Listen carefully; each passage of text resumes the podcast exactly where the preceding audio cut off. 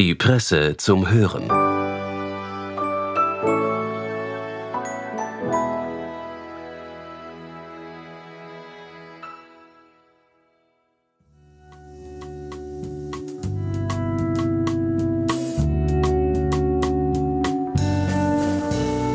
Herzlich willkommen bei der Presse zum Hören. Unser heutiger Autor, Mischa Glenny, ist Rektor des Wiener Instituts für die Wissenschaften vom Menschen. In seinem Essay befasst er sich mit dem Abbau von seltenen Erden, ohne die in der modernen Welt scheinbar gar nichts mehr funktioniert. Doch dieser Abbau ruiniert ganze Landstriche. Wie weit wird das gehen? Europa steht derzeit vor unzähligen Herausforderungen. Eine jedoch ist den meisten Menschen nur schemenhaft bewusst. Um netto Null bei den Kohlenstoffemissionen zu erreichen und den ökologischen Wandel in der Energie- und Industriepolitik voranzutreiben, wird Europa Millionen Tonnen an Bodenschätzen benötigen, insbesondere aus der Gruppe der kritischen Rohstoffe. Dazu gehören Metalle wie Lithium, Mangan, Kobalt, Kupfer und Nickel, aber auch jene 15 Elemente, die im Periodensystem als Gruppe der Latanoide zusammengefasst werden, sowie zwei verwandte Elemente, die man zusammen als Seltenerdmetalle bezeichnet. Ohne sie gibt es keine grüne Wende, kein Internet, keine medizinische Nanoforschung, keine modernen Waffen, im Grund keine technischen Lösungen für unsere planetaren Probleme. Doch während sich China und die Vereinigten Staaten bereits intensiv um den langfristigen Zugang zu kritischen Rohstoffen bemühen, hinkt die EU hinterher. Das gravierendste Problem betrifft die Versorgung mit Lithium, dem Schlüsselelement bei der Herstellung von Batterien für Elektrofahrzeuge. Lithium ist weltweit reichlich vorhanden, sein Abbau allerdings ökologisch problematisch. Obwohl das Ausmaß der verursachten Schäden von der Art der Gewinnung, dem Ort und der Art der Erstverarbeitung sowie dem rechtlichen Rahmen der Sekundärverarbeitung abhängt, ist der Prozess massiv umweltschädlich. Derzeit wird in Europa zwar Lithium in Batteriequalität verarbeitet, allerdings kontrolliert China 44 Prozent des weltweiten Angebots. Die europäischen Automobilhersteller rechnen damit, dass sie bis zum Jahr 2030 550.000 Tonnen verarbeitetes Lithium pro Jahr benötigen werden. Wenn wir nicht in der Lage sind, eine eigene zuverlässige Lieferkette aufzubauen, wird Europa fast vollständig von Importen aus China abhängig sein. China wiederum ist derzeit damit beschäftigt, die Versorgung mit Rohlithium von den größten Produzenten in Afrika und Lateinamerika sicherzustellen. Dies verschafft den chinesischen Fahrzeugherstellern einen Vorteil gegenüber ihren europäischen Konkurrenten, den diese wahrscheinlich nicht überleben werden. Auch auf die USA kann sich die EU nicht verlassen. Der Inflation Reduction Act von Präsident Biden Dazu gehört beispielsweise die protektionistische Bestimmung, dass 80 Prozent der Rohstoffe in Waren in den USA verarbeitet werden müssen, wird es Herstellern von Hightech-Produkten in Europa erschweren, auf dem amerikanischen Markt Fuß zu fassen. Und es sind nicht nur die Europäer, Amerikaner und Chinesen, die aufwachen. Das gängige Narrativ des russisch-ukrainischen Kriegs dreht sich um die Wiederbelebung russischer imperialistischer Bestrebungen. Putins zunehmend totalitäre Herrschaft attackiert eine kleinere, aber bemerkenswert mutige Demokratie.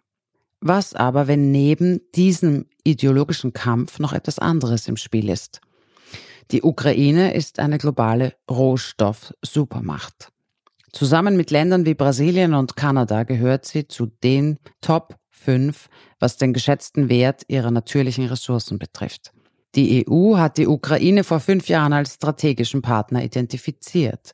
Immerhin verfügt diese über Vorkommen von 117 der am weitesten verbreiteten Mineralien und Metalle. Mindestens 40 davon sind für den ökologischen Wandel und die Erreichung der Ziele zur Reduzierung der Kohlenstoffemissionen unerlässlich. Viele von ihnen finden sich in den östlichen und südlichen Teilen der Ukraine, somit in den Gebieten, die derzeit unter russischer Besatzung stehen. Einem kanadischen Forscher zufolge beläuft sich der Gesamtwert dieses Materials auf gegenwärtig 12,5 Billionen US-Dollar. Russland ist sich des Reichtums an Bodenschätzen der Ukraine vollumfänglich bewusst. Die Forscherin Olivia Lassard, eine ehemalige Stipendiatin am Institut für die Wissenschaften vom Menschen, beobachtet seit 2013 russische Fachzeitschriften. Russische Forscher sammeln kontinuierlich Daten über die unterirdischen Schätze der Ukraine. Die westlichen Sanktionen, die nach dem Einmarsch in der Ukraine verhängt wurden, haben die enorme Abhängigkeit Russlands von westlichen Technologien verdeutlicht. Seit Wladimir Putin an der Macht ist, haben sich russische Regierungen hauptsächlich auf Kohlenwasserstoffe und die traditionelle Schwerindustrie verlassen, um Einnahmen zu erzielen. Russlands Versäumnis, sich zu diversifizieren und in neue Technologien zu investieren, bedeutet, dass es immer weiter hinter seinen Hauptkonkurrenten in Europa, den USA und China zurückbleibt. Abgeschnitten von Computern, Telefonen und anderen Hightech-Produkten wird es seine eigene Industrie entwickeln müssen. Dafür braucht es kritische Rohstoffe. Russland hat beachtliche Ressourcen, aber bei weitem keinen Zugang zu allem, was es benötigt. Das stetig wachsende Interesse an kritischen Rohstoffen geht auf das Jahr 2010 und einen Vorfall vor den Senkaku-Inseln zurück. Nachdem die japanische Küstenwache einen chinesischen Trawler-Kapitän festgenommen hatte, berichtete die New York Times, dass China ein Embargo für den Export von Seltenerdmetallen nach Japan verhängt habe. Zu dieser Zeit kontrollierte China rund 97 Prozent der weltweiten Verarbeitung von Seltenerdmetallen und etwa 80 Prozent ihrer Gewinnung. Beides konzentrierte sich hauptsächlich auf ein riesiges Bergbaugebiet namens Bayan Opo in der inneren Mongolei. Japans hochmoderne, auf Spiele und Hightech spezialisierte Industrie importierte zu dieser Zeit ganze 40 Prozent aller seltenen Erden. Die Vorstellung, dass China als quasi monopolistischer Lieferant dieser verarbeiteten Produkte Japan einfach von der Lieferkette abschneiden könnte, versetzte die Welt in Aufruhr. Allerdings hatte China das gar nicht im Sinn. Ein abtrünniger Manager eines chinesischen Hafens, von dem aus die meisten Exporte seltener Erden abfuhren, beschloss lediglich, den Japanern eine Lektion zu erteilen und die Fracht zurückzuhalten, ohne offizielle Anweisung. Trotzdem geriet die ganze Welt in Panik, dass China seine Position ausnutzt, um Japan zu erpressen. Die Preise für seltene Erden auf den internationalen Rohstoffmärkten stiegen um etwa 2000 Prozent und das Gerangel begann. Der Begriff seltene Erden bezieht sich auf 17 chemisch ähnliche Elemente. Die Zahlen 57 bis 71 im Periodensystem plus Scandium und Yttrium. Sie werden zusammengruppiert, da sie über ähnliche geochemische Eigenschaften verfügen, obwohl sie geringfügige Unterschiede in der atomaren Struktur aufweisen, die ihnen verschiedene magnetische, elektrische, optische und andere Eigenschaften verleihen. Diese Elemente besitzen eine breit gefächerte Anwendungspalette. Nehmen wir Cerium als Beispiel.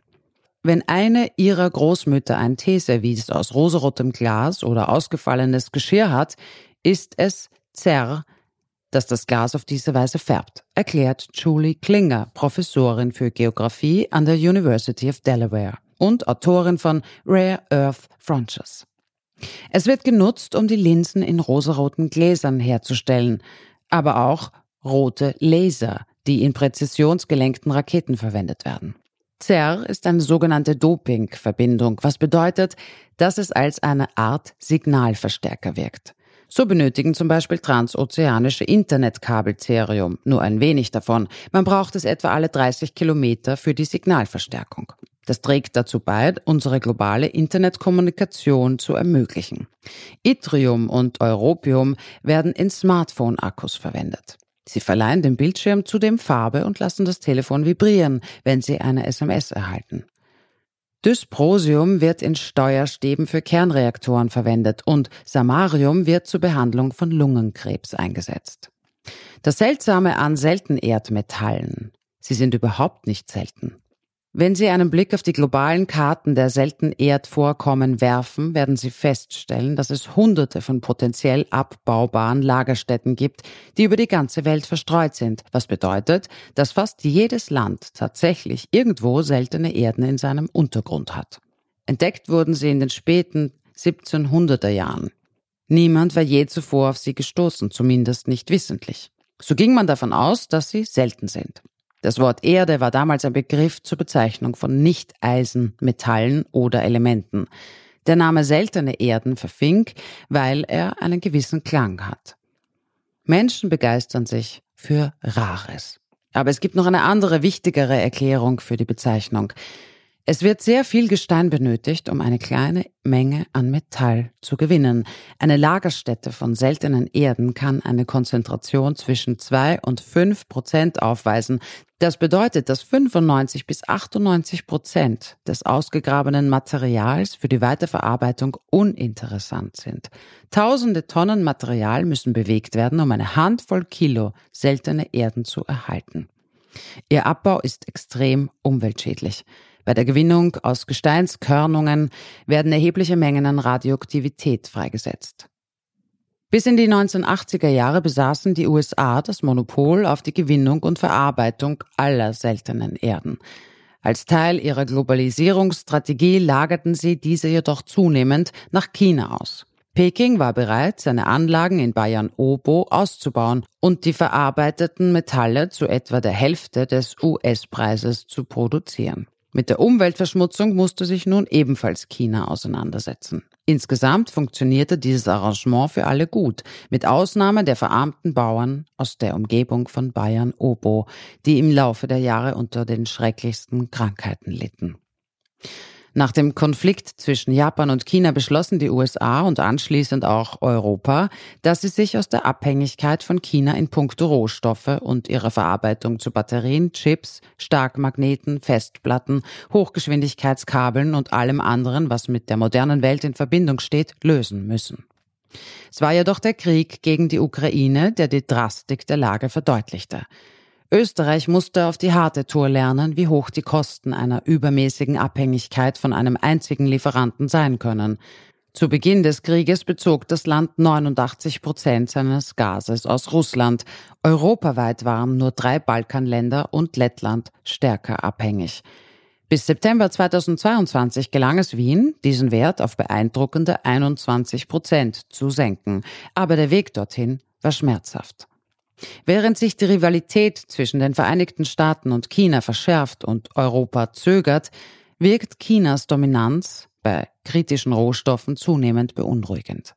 Anfang dieses Monats warnte beispielsweise der Analyst Benchmark Mineral Intelligence, dass die Pläne Europas, Diesel- und Benzinfahrzeuge durch Elektroautos zu ersetzen, aufgrund eines eklatanten Mangels an Lithiumvorräten auf dem Kontinent bedroht sind.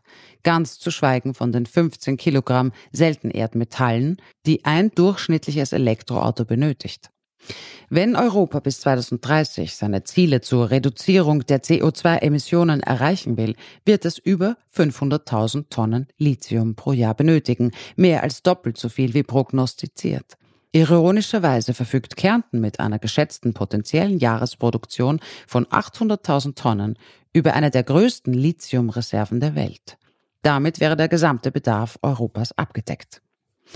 Ein australisches Unternehmen hat mit den Vorgrabungen begonnen, doch es gibt lokalen und nationalen Widerstand gegen die Ausbeutung der Vorkommen. Hier liegt die Herausforderung. Historisch gesehen bezog Europa mit Ausnahme von Kohle seine Bodenschätze aus weit entfernten, dem Blickfeld entrückten Ländern. Sollen sie die Demokratische Republik Kongo, Indonesien oder Brasilien umgraben, aber die Landschaften Europas müssen unberührt bleiben. Bald wird Europa eine Entscheidung treffen müssen. Wird es damit beginnen, auf eigenem Gebiet nach den seltenen Erden zu suchen? Oder wird es die neokolonialistische Strategie der Auslagerung in den globalen Süden fortsetzen? Wenn es sich für Letzteres entscheidet, wird es möglicherweise feststellen, dass die Chinesen zuerst dort waren.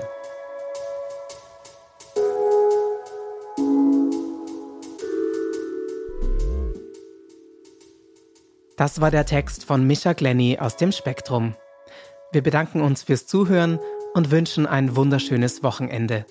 Bis bald bei der Presse zum Hören.